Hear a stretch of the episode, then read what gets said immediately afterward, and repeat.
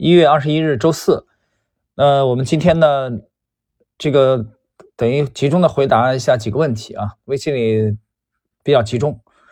呃，事先声明，我们的这个是回答这个听友的提问，呃，作为案例分析，那么不对任何人在任何时候构成具体的投资建议啊，更不是个股推荐，所以这里是要先声明的啊。今天这期的内容。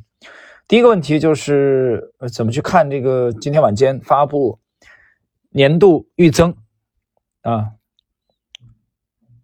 的这个公告？二零二零年啊，其实这个我觉得很滑稽啊，很幽默。为什么呢？二零二零年都已经结束了，由于公布的这个，它最晚的时候可以到三月底啊，很滑稽的。你你不觉得很幽默吗？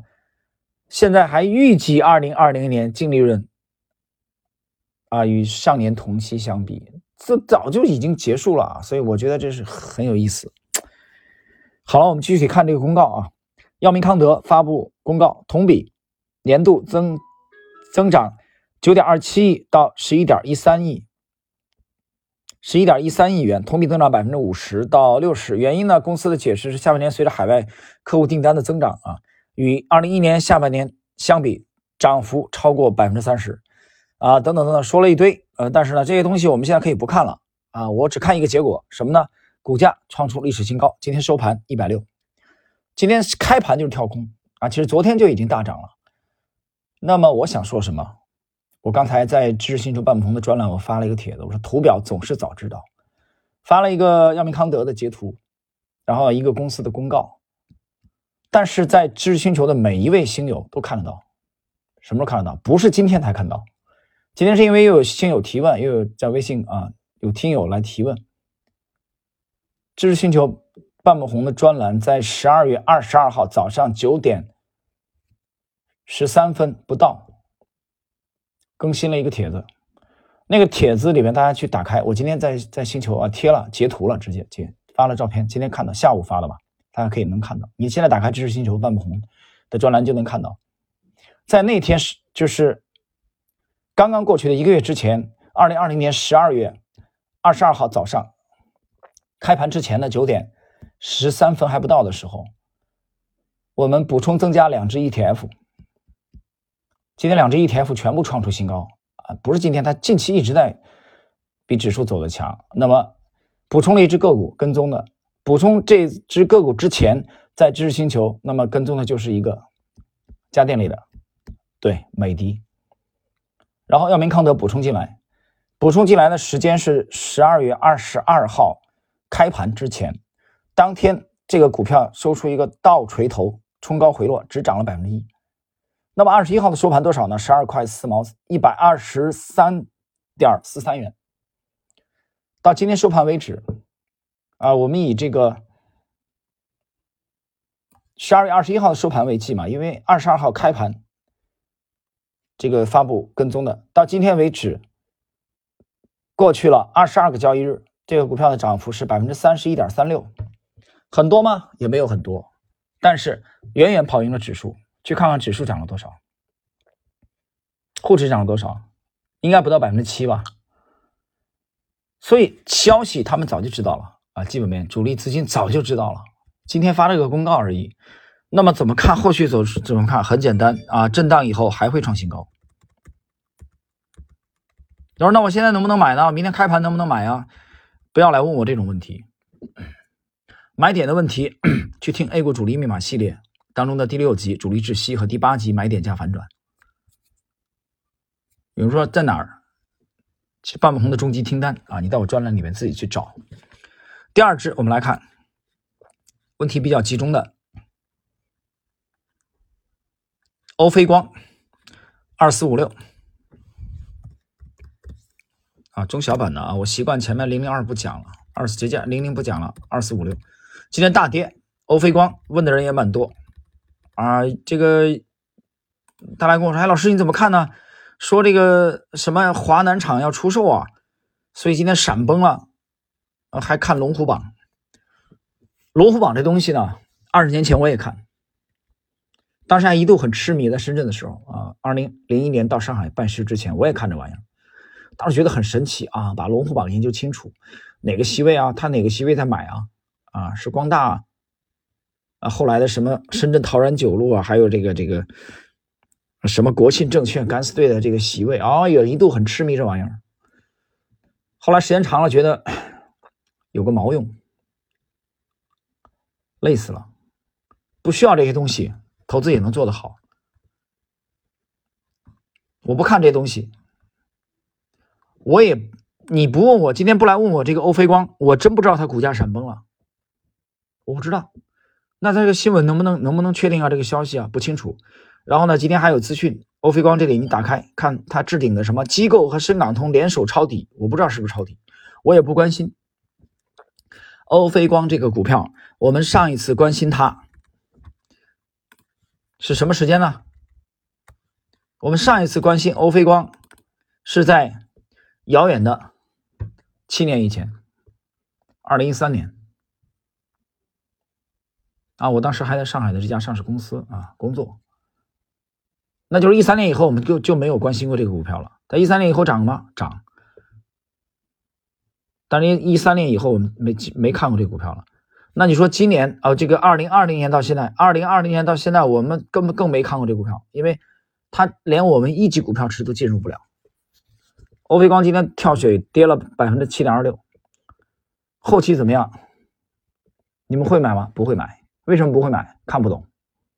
不是不会买的问题，它连我们一级股票池都没有进入，模型根本检索不到它，啊，更别说进二级股票池、三级股票池，然后等待买点了，进入瞄准镜，不可能。我对它的基本面我也看不懂，不知道，我也不想看。但是有一点我要讲，今天这个所谓的利空出来啊，表面上是导致了暴跌，在之前早就有征兆的，我在西马讲了很多次了。我今天在这里愿意再重复讲一遍，没听懂的人你可以重听一遍。这话谁说的？不是我说的，是利弗莫尔讲的。当熊市来临的时候，早就不是牛市了。有人说这不是废话吗？这个猛一听是废话，仔细多听几遍，还真不是废话。欧菲光的股价。走成这个鸟样，是今天的这个大跌导致的吗？是今天这个大跌，欧菲光的股价才走坏吗？我告诉你，早就走坏了。如果到现在我讲到这里你还听不懂，很简单，你还是个初级股民，对吧？没什么好说的，有什么好说的吗？我给你，我们在谈第四这个佛教，比如说第三十二重天、三十三重天里边发生的事儿，你给我讲在一重天那里发生的事儿。对吧？这不鸡同鸭讲吗？这怎么这怎么聊啊？聊不下去了啊！这天没法聊了。你记住我讲的结论就好了。欧菲光，我们几年都已经选不出来它了，它不在我们的跟踪的范围之内，我们连看都没看过。这直到今天你来问我这个股票，我才发现哦，它闪崩了。那后边会怎么走？我告诉你，大概率还是会向下。讲大概率，不要讲绝对的啊！股市没绝对的事儿，没百分之一百的事儿。下一个，东方财富三零零零五九，这是一个关注度非常高的，是一个券商龙头。之前在节目里，我曾经也呃回答提问啊，点这个有有这个听友啊提问这个问题，东方财富，呃，怎么看？不用我怎么看，嗯。很简单，大概率的创新高，震荡，创新高。有人说到头了吗？我没看到到头，哪天到头了？不知道，我不清楚。那你有持仓吗？没有。那这不涨得这么好股票，你怎么没买呢？我们的钱是有限的，股市里的牛股是无限的，所以我们买我们最看得懂的。所以最看得懂的，我在星球也是这么写的啊，我在喜马也是这么讲的。我们重点的去攻击模型最看得懂的行业。那么从去年的七八月份以后啊，确切的说是三季度以后，包括九月初我们有一个反省，有个反思，对具体的这个持仓做了一个调整啊，从细分龙头开始重仓去介入啊，去去加仓这个整个行业的龙头。我们讲的很清楚，我们坚守的主线就是新能源车产业链，这是我们仓位最重的。呃，截止到目前也没有什么多大的变化，所以至少到现在为止，券商还不是我们重配的这个方向。但是我这么讲，并不代表券商的股票不会上涨，对吧？中财也在创新高嘛。好，这是东财啊，下一个。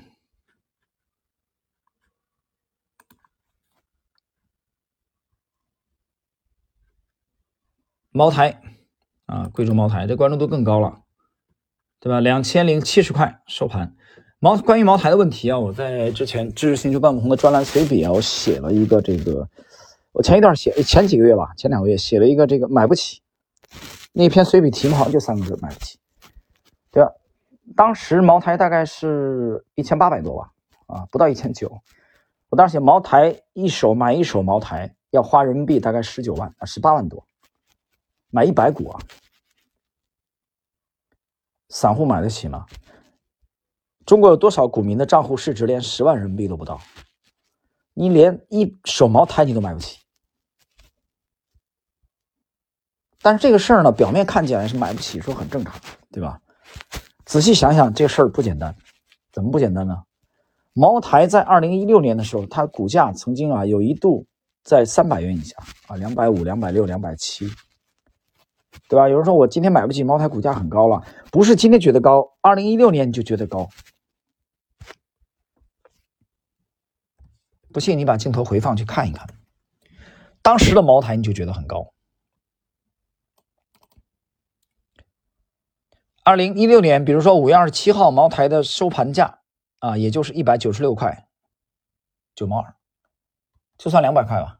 现在多少？现在两千零七十块。二零一六年五月份到现在五年，茅台涨了十倍，这中间我没算分红啊，分红没算，就涨了十倍。所以是茅台高，你没有买吗？不是，表面看是，实质背后的原因不是这个原因。所以茅台后边大大概率震荡再创新高，你还是不会买。那如果说你只买只没有买茅台的一个股票，倒没什么。问题就在于，所以我那天随笔写的很清楚啊。我说后来以后 A 股就是一个大一个大的格局，很简单，我就粗略的把 A 股的股票分为两类啊，这这细说啊，你别太当真，有没有道理你自己琢磨。第一类就是你买不起，像茅台这样的，但这种股票很少，但它的确会出现，它每年给我们带来超额收益的，像我们仓位重仓持有的就是这样的股票，散户根本买不起，你会眼睁睁看着它的股价绝尘而去。第一类是买不起，第二类是不能买。为什么不能买？什么叫不能买？举个例子，比如今天我们刚点评过的欧菲光，不能买，是今天不能买吗？它之前我们就不买，不能买。所以就分两类啊，第一类是买不起，第二类是不能买。